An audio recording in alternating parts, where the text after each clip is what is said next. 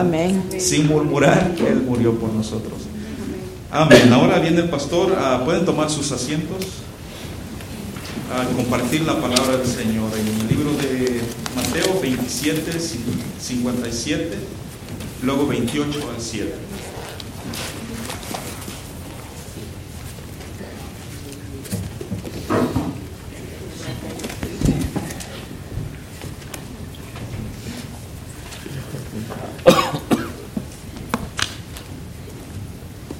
Año, hermanos. Ah, no lo mencioné, eh, pero seguimos orando por el hermano Marcelo, su esposa. Él piensa que los peores días están, ya los pasó, pero la hermana tan- ha estado teniendo un poquito de síntomas, entonces oremos por, por ella y, ah, y seguimos orando por el hermano. La verdad que hacen ah, mucha falta. Estamos empezando un año nuevo y la verdad que es un año que hay muchas oportunidades y ah, a veces decimos, pues gracias a Dios que ya terminó el año 2021. Eh, Así también estuvimos diciendo en el año dos- ah, ah, 2020, ¿no? Eh, gracias a Dios ya estamos a 2021, pero como que 2021 como que era igualito al 2020, ¿no? Ah, ¿Cómo será este año? Pues quién sabe, ¿no? Pero la verdad que ponemos nuestra fe en un Dios soberano que está en control de todas las cosas, ¿verdad? Amén. Ah, estamos en Mateo capítulo 27 y estaremos leyendo desde el versículo 57 hasta el capítulo 28, versículo 7. Si podéis poneros de pie para la lectura de la palabra de Dios. Dice la palabra de Dios en Mateo capítulo 27, versículo 57. Cuando llegó la noche, vino un hombre rico de Arimatea, llamado José, que también había sido discípulo de Jesús. Este fue a Pilato y pidió el cuerpo de Jesús. Entonces Pilato mandó que se le diese el cuerpo. Y tomando José el cuerpo, lo envolvió en una sábana limpia y lo puso en su sepulcro nuevo que había labrado en la peña, y después de hacer rodar una gran piedra a la entrada del sepulcro, se fue. Y estaba ahí María Magdalena y la otra María sentadas delante del sepulcro. Al día siguiente, que es después de la preparación, se reunieron los principales sacerdotes y los fariseos ante Pilato, diciendo, Señor, nos acordamos que aquel engañador dijo, viviendo aún, después de tres días resucitaré. Manda pues que se asegure el sepulcro hasta el tercer día, no sea que vengan sus discípulos de noche y lo hurtan y digan al pueblo, resucitó entre los muertos. Y será el postero error peor que el primero. Y Pilato les dijo, ahí tenéis una guardia, id asegurarlo como sabéis. Entonces ellos fueron y aseguraron el sepulcro, sellando la piedra y poniendo la guardia. Pasando el día de reposo, al amanecer, el primer día de la semana, vinieron María Magdalena y la otra María a ver el sepulcro. Y hubo un gran terremoto, porque un ángel del Señor, descendiendo del cielo y llegando, removió la piedra y se sentó sobre ella. Su aspecto era como un relámpago y su vestido blanco como la nieve. Y de miedo de él, los guardas temblaron y se quedaron como muertos. Mas en ángel respondiendo dijo a las mujeres, no temáis vosotras, porque yo sé que buscáis a Jesús, el que fue crucificado. No está aquí, pues ha resucitado como dijo. Venid, ved el lugar donde fue puesto el Señor. Y id pronto y decid a sus discípulos que ha resucitado de los muertos. Y aquí va delante de vosotros a Galilea. Ahí le veréis. He aquí os lo he dicho. Oremos. Padre Santo, gracias por esta mañana. Gracias por ah, este acontecimiento que ocurrió en un domingo y nosotros ah, celebramos ah, los domingos la resurrección de Cristo. El hecho de que no está en una tumba. Padre, el impacto que ha tenido esto cambia, ah, cambia todas las cosas y nos da una esperanza. Padre Santo, te pido que ahora cuando veamos este texto, que lo podemos entender, que lo podemos aplicar a nuestras vidas, que no sea solamente información que cae, sino que sea algo que renueve nuestro entender, nuestros corazones, nuestros deseos, para tu honra y tu gloria. En nombre de Cristo lo pido. Amén. Podéis sentaros. Ah, han estado en una situación donde ah, empezó mal ah, y, en eso de que iba desarrollando, eh, en vez de mejorar, se puso peor la cosa, eh, pero peor, peor. Eh, empezó mal y al desarrollarse se puso pues aún fatal. Me acuerdo un tiempo, yo estaba aprendiendo a tocar guitarra, tenía un amigo que estaba aprendiendo a tocar la trompeta y no sé por qué ah, decidimos hacer una música especial para ah, ah, un servicio navideño en la iglesia, allá en Venezuela. Y no sé por qué pensamos que trompeta y guitarra irían bien juntos, pero ahí decidimos guitarra y trompeta. Y, pues yo estaba aprendiendo, tratando de hacer los acordes, él también estaba aprendiendo cómo tocar la trompeta y, empecé yo a tocar y no sé qué pasó, pero empezó él con una mala nota o en otro tono, no sé qué pasó, pero sonó fatal. Y él trató de acomodar y a mí me empezó a dar una risa y tratando de tocar con una risa, pues no se daba. Y entre más yo pensaba, pues esto se va a acomodar ya para la segunda línea, para, la segunda estrofa. No, para la segunda estrofa estaba más fatal. Y ahí yo no sabía dónde estaba, él tampoco no sabía. Terminamos haciendo un ruido para el Señor, ¿no? Un ruido para el Señor. La gente se quedó viéndonos así como, ¿y eso qué era? Y, yo esperaba, decía que, que ocurre un milagro, que esto se acomoda. No se acomodó para nada. Eh, eh, sonaba fatal, fatal. Y yo no podía parar la risa. Y el pobre pues tocando la trompeta y, era, era horrible. A veces hay situaciones en nuestra vida donde queremos que se mejore de alguna manera, pero no se va a mejorar. Se va de mal a peor. Eh, así nos encontramos en este texto. Ahora, la semana pasada vimos que Jesús ah, está muerto. Y, esta aplicación de su muerte trae ciertas cosas, por ejemplo, que eh, eh, el velón se rompió en el, en el templo, de arriba hacia abajo. Y les dije que en el contexto en cual estamos, el significado es un juicio de parte de Dios. Ahora, la aplicación de ese acontecimiento es que, la verdad como lo aplica el autor de Hebreos, es que nos trae cerca a, Dios. Ya no hay, no hay que buscar un sacerdote, no hay que buscar un cura por ahí. Podemos tener acceso a Dios directamente por, por medio de ese acontecimiento. Y también hablé que a veces ah, como que ponemos a, las mujeres que están a una distancia mirando a Jesús como una categoría mejor que los discípulos que no se encuentran por ninguna parte. Eh, la tentación de hacer eso es que usualmente empezamos a inventar categorías de espiritualidad. Y me acuerdo de esto, ah, por ejemplo, uh, una escuela que, fui, una iglesia que fui, ah, tenía ciertas cosas que y si el, cabello no te tocaba las orejas y no te tocaba el cuello y, estaba a dos dedos de, de las cejas, entonces tenías un corte de cabello que honraba a Dios. Yo dije, bueno, ¿y dónde aparece eso? No, son inventos que, que dijeron, y así se ponían a criticar, se ponían a ver los hermanos, andaban así viendo, el hermano de Efraín está seguro, como yo, ah, pero el hermano Iván también está, pero hay unos ahí que no sé, no sé cómo estarán espiritualmente.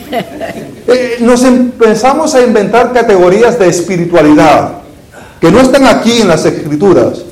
Y cuando vemos personas no estar haciéndolo, decimos, hmm, hay que ponerlo en oración. Ah, lo decimos así, ¿no? En oración. ¿Y qué significa eso? Pues no sé, pero ah, hay que mirar lo que dice Dios acerca de qué es una persona espiritual. ¿Qué es lo que Dios demanda de nosotros?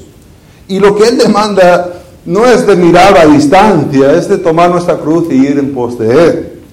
Algo menos de eso es desobediencia. Ahora, lo que estamos mirando en este texto es esto de que hay que poner nuestra fe en Dios porque Él fielmente cumple su palabra. Hay que poner nuestra fe en Dios porque Él fielmente cumple su palabra. Lo que Él dice, Él hace. Ah, la verdad es que nosotros podemos confiar en Él, no porque nosotros somos especiales, no porque merezco algo, sino que él, ha dicho, voy a hacer esto para los que creen en mí, entonces por su palabra, lo que Él ha dicho, yo puedo tener confianza en Él. Hay que tener, hay que vivir en fe hacia Dios, porque Él fielmente cumple su palabra. vemos aquí en los versículos 57 hasta el versículo 61, que Dios cumple, fielmente cumple su palabra, aun cuando las cosas se ven mal. Aun cuando las cosas se ven mal, Dios cumple su palabra. Dice, ah, cuando llegó la noche, vino un hombre. La situación que ha pintado Mateo es uno donde las personas se están abandonando a Jesús. Ya en este momento eh, las multitudes que clamaban ya no están, están clamando otras cosas. Ya los discípulos no están y las mujeres están a una distancia. Es decir, está Jesús básicamente solo. Vamos, que hay dos ladrones a su lado, uno que ha puesto, no lo menciona Mateo, uno que ha puesto su fe, pero básicamente está solo, no hay más nadie que está ahí. Y en contraste de las multitudes, de los discípulos, de las mujeres, Mateo de repente presenta a una persona, a una figura, alguien que, se viene. Y, la manera que lo presenta causa como un poquito de tensión. ¿Qué va a hacer este? Nos describe un poco la persona, no nos dice el nombre de ahí al comienzo, sino que lo demora un poquito. Llegando la noche, o sea que ya está para oscurecerse, vino un hombre, y el hombre es de Arimatea, un pueblillo que está a unos 20 millas al, al noroeste de Jerusalén. ¿Qué está haciendo en Jerusalén? ¿Qué hace ahí? ¿Por, qué está este hombre? Bueno, es la Pascua. Está ahí para celebrar la Pascua. Pero vamos a ver más adelante que el hombre tiene una tumba. Yo visitando sitios no compro tumbas ahí, ¿eh? He estado en muchos sitios y no digo, mira, voy a comprar, voy a hacerme una tumba aquí por si acaso que me muera aquí ya. Parece que hay algo en que se ha movido, que ya no está en Arimatea, que ahora está en Jerusalén. Y, no solamente dice que es rico, que es de Arimatea, pero ahora nos dice su nombre, se llama José. Y este tal José, lo que impresiona más, todavía no lo ha mencionado, ya lo deja para el final, es que también había sido discípulo de Jesús, discípulo. Ahora, la manera que lo expresa aquí la palabra discípulo no es un, Ah, es un verbo, es un verbo que describe lo que él hace. Es un verbo pasivo que significa que José ah, no es que él escogió para ser discípulo, sino que es discípulo de Jesús, que Jesús es el agente que lo ha escogido para ir en pos de él. Y él responde a ese llamado de ir. Y dice que este fue a Pilato. Ahora, ¿qué va a hacer con Pilato? La última vez que vimos a personas acercándose a Pilato era para matar a Jesús y la tensión empieza a desarrollarse. ¿Qué, va a hacer este? Pide el cuerpo de Jesús. Pidió el cuerpo. Ahora, en esto de pedir el cuerpo, José se está asociando, se está poniendo al lado de Jesús. Eh, cuando hay una persona que es un traicionero, la verdad que no nos queremos poner así al lado, asociarnos con, esa persona, ¿verdad que no? Una persona nos empezamos a alejar un poquito, ¿no? que se quede ese por allá. No quiero que también me arresten a mí, que me agarren a mí. Ah, cuando se ve la policía, ah, por ejemplo, la, del ejército en Venezuela que estaban reclutando a las personas, se veía la gente pues uno no caminaba cerca de, no, daba la vuelta por allá lejísimo para que nos lo recluten también, ¿verdad? ¿Por qué? Porque no, uno no se quiere asociar ahí con ellos, se quiere alejar. Pero José, en vez de alejarse, se acerca. y quiere tomar cuidado del cuerpo de Jesús. Y Pilato le dio el cuerpo. Y tomando José el cuerpo, lo envolvió en una sábana limpia y lo puso en su sepulcro nuevo. La palabra nuevo ah, tiene la idea de que recién hecha, pero también tiene la idea de que nadie más lo ha usado, nadie más lo ha usado. E, está para estrenar. Y es un dato importante porque cuando ya llega la resurrección, a lo mejor uno diría, pues, las mujeres llegaron al sepulcro equivocado. Ah, no vieron el cuerpo ahí ah, porque estaban, no sabían, es que no había otros cuerpos, estaba nuevo, no se había usado antes. Y es el sepulcro de él. Pero él pone a Jesús ahí, que había labrado en la peña. Ahora diferentes maneras de entender esto. Puede ser que él mismo estaba labrando, haciendo una cueva ahí en la peña. Es posible, pero no dice que es un hombre rico. A, lo mejor eh, es como cuando la reina dice, estuve trabajando en el jardín con las flores. Pues la reina no estaba haciendo nada, estaban todos los demás ahí trabajando y ella, pórtame eso. A, lo mejor era eso, que es un hombre rico y tiene a siervos y el siervo le está haciendo todo esto. Pero él se implica en tener el cadáver de Jesús y lo pone en su sepulcro nuevo que había labrado en la peña. Y después rodó una gran piedra y el verbo que termina ahí es se fue, ahí quedó. Ahí quedó.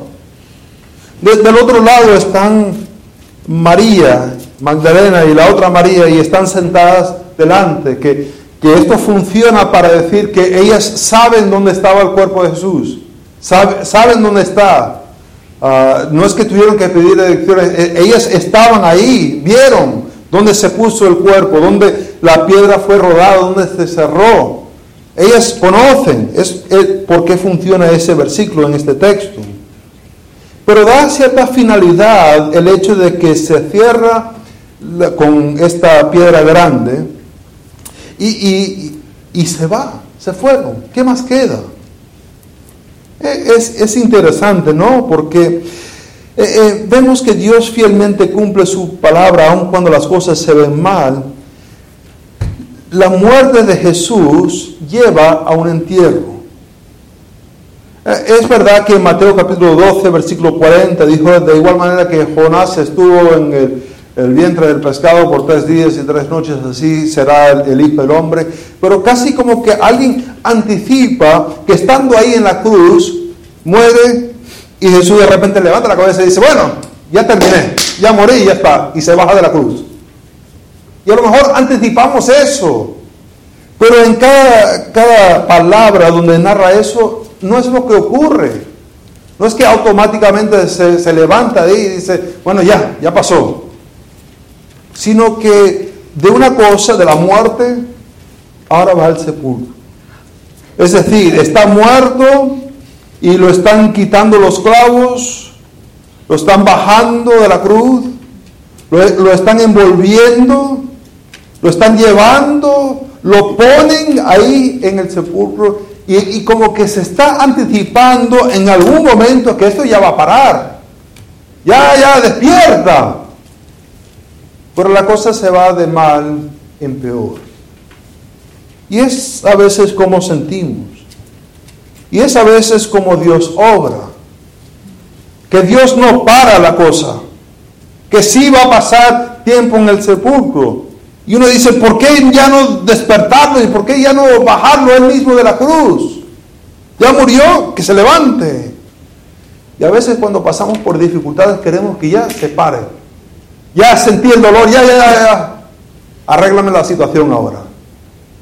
Y en vez de arreglar la situación, como que Dios deja que el dolor sigue su, su camino. Estoy hablando de situaciones donde alguien tiene un disgusto contigo. Y no solamente que tiene un disgusto contigo, pero va y empieza a hablarle a otras personas que son supuestamente tus amigos Y ellos también expresan el disgusto que tienen contigo. Padre Santo, ¿por qué ya no mates a esa persona? Lo dejas ya. No, y siguen hablando, y siguen hablando. Y uno dice, mm, tan malo seré yo que hay tanto de hablar.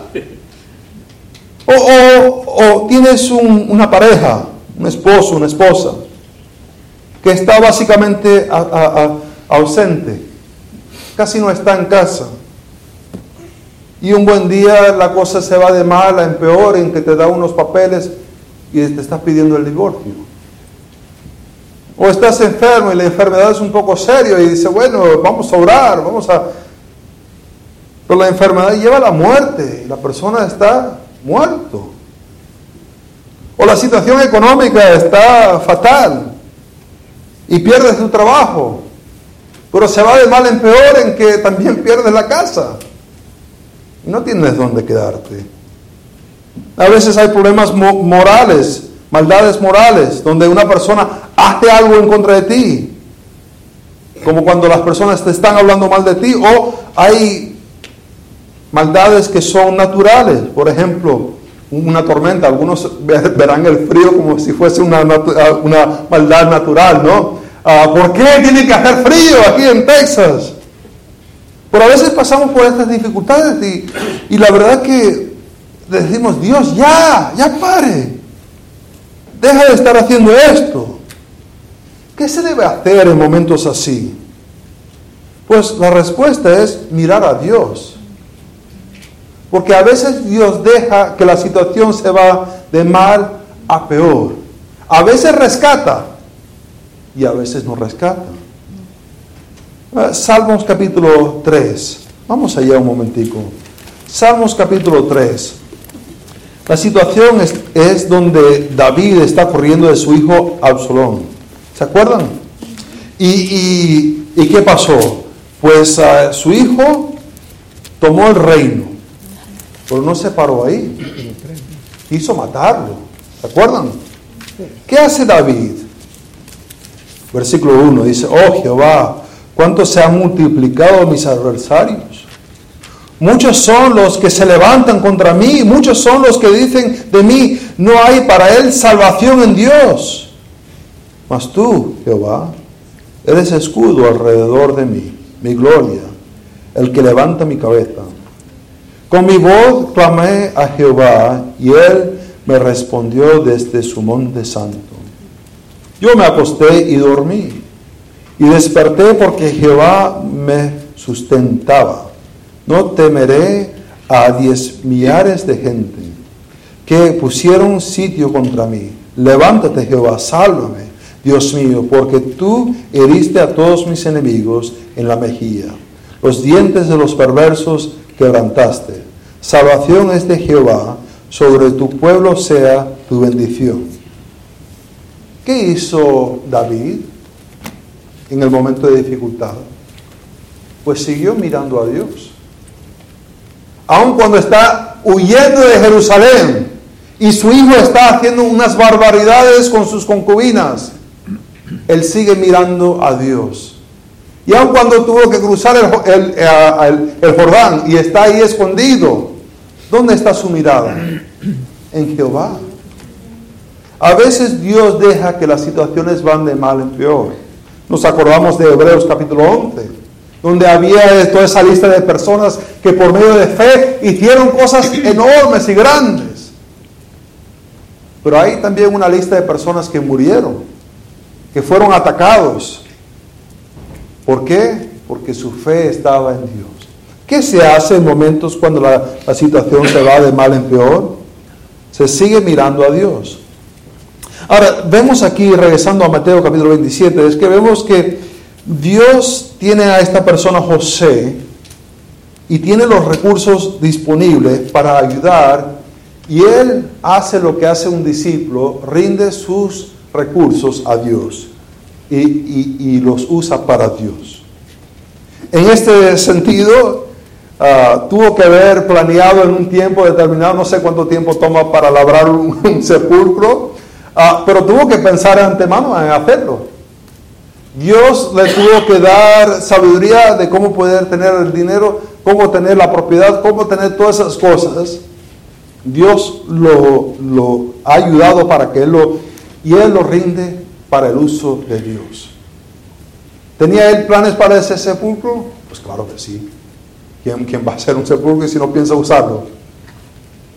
Pero lo rinde a Dios. Muchas veces Dios nos bendice con recursos y muchas veces queremos aguantar esos recursos para uno mismo, ¿verdad? Yo, necesito esto. Pero el discípulo rinde los recursos a Dios.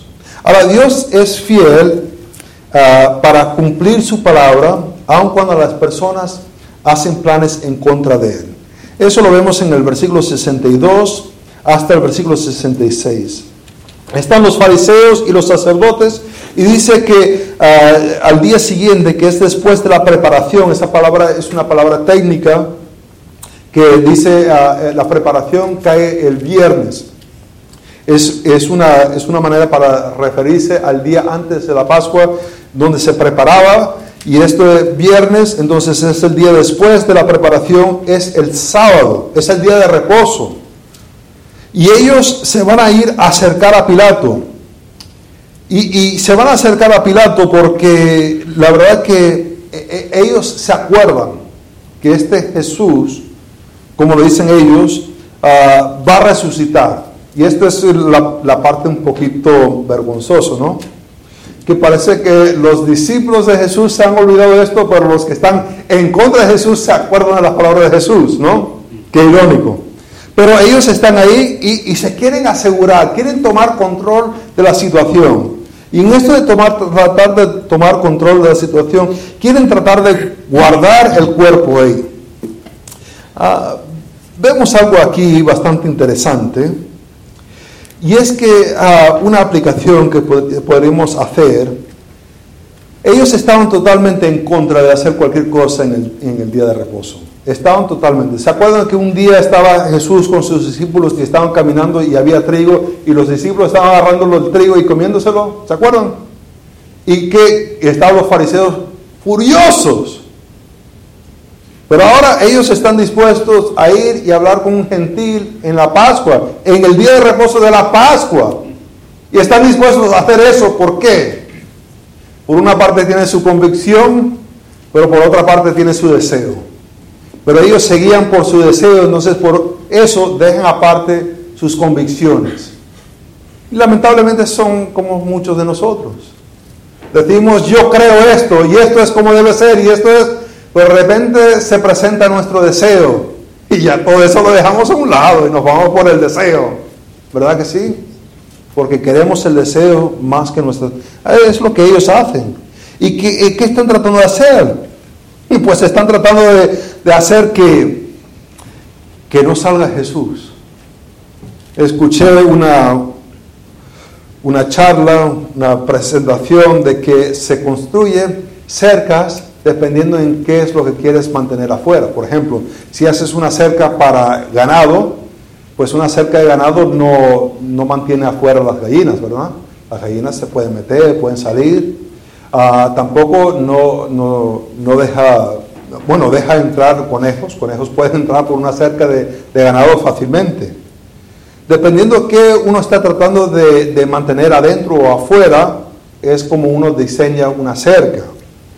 Están ellos pensando que uh, la amenaza es de alguien de afuera entrar y sacar el cuerpo. Y ni se imaginan que en verdad la amenaza ya está dentro de la tumba. Que no pueden mantener ellos si quisieran. Ponle todos los sellos que quieras. Ponle otra piedra encima.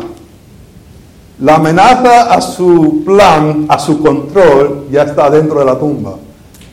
Y eso de poner todos los guardias que quisieran, no le va a ayudar. Y de poner todos los sellos tampoco no le va a ayudar.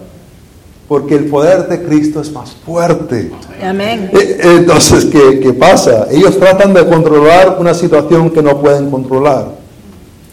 A veces nosotros queremos controlar situaciones que son la obra de Dios y de verdad estamos controlando en ir en contra del plan de Dios. Es lo que están haciendo ellos. Se están esforzando y se están tratando de asegurar pero está todo yendo en contra de lo que Dios va a hacer y Dios va a ganar. ¿Cómo sabemos si estamos tratando de controlar una situación en contra de la voluntad de Dios? Bueno, depende si cuando estamos obrando nos estamos acercando a Dios más o no. Cuando trato y trato de hacer mis planes, me lleva más cerca a Dios, me hace amar más su ley o me hace tratar de proteger mi plan más y más. Es, es la diferencia. Cuando estoy buscando la voluntad de Dios, me hace amar a Dios y me hace amar su ley más y más.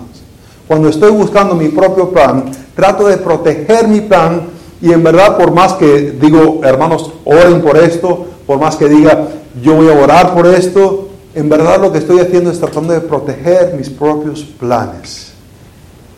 Y veo a otras personas como amenazas a mis planes. Es lo que ellos están mirando. Ahora, la última cosa que vemos aquí es el mensaje que da el ángel a María y a María. Dios fielmente cumple su palabra y por tanto deberíamos decirles a otros. Se aparece ahí un ángel, mueve la piedra, se siente encima y ya está esperando. ¿Cómo funciona este texto? ¿Para qué está él ahí? Ya no está Jesús ahí en la tumba. ¿Para qué sirve esto? Bueno, es para que las mujeres puedan ver ahí adentro y también para que puedan escuchar el anuncio. No está ahí. Ya va a subir a Galilea. Podéis encontrarlo allá. La cosa parecía que iba mal en peor. ¿Qué más malo que estar muerto? Pues ya enterrado. No sé si han estado en un funeral donde ya bajan ah, eh, el cuerpo dentro del hueco. Usualmente aquí en Estados Unidos no hacen eso, dejan que la familia se vaya. Y ya después, cuando no está nadie, ya bajan. Pero qué cosa más desesperante. Como que ya no hay esperanza ya en ese momento. Excepto este texto nos da una esperanza.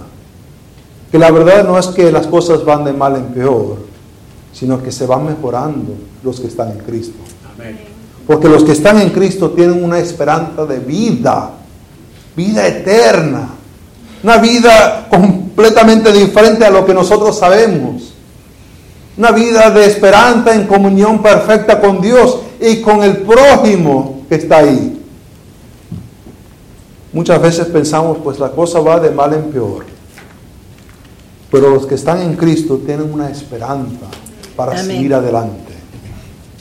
Hermanos, vemos este texto y vemos que hay una fidelidad de Dios. Debemos vivir en fe en Dios porque Él fielmente cumple su palabra. Podemos descansar en su palabra porque Él fielmente lo cumple. Oremos. Padre Santo, tenemos este nuevo año delante de nosotros. Te pido que podamos poner nuestra fe en ti, fe en tu palabra, porque tú siempre cumples tu palabra. Padre, no sé cómo será este año, no sé si será mejor o peor, pero ayúdanos como hizo David, que aun cuando la situación estaba fatal, puso sus ojos en ti, Padre Santo. Ayúdanos a hacer eso este año. En el nombre de Cristo lo pido. Amén.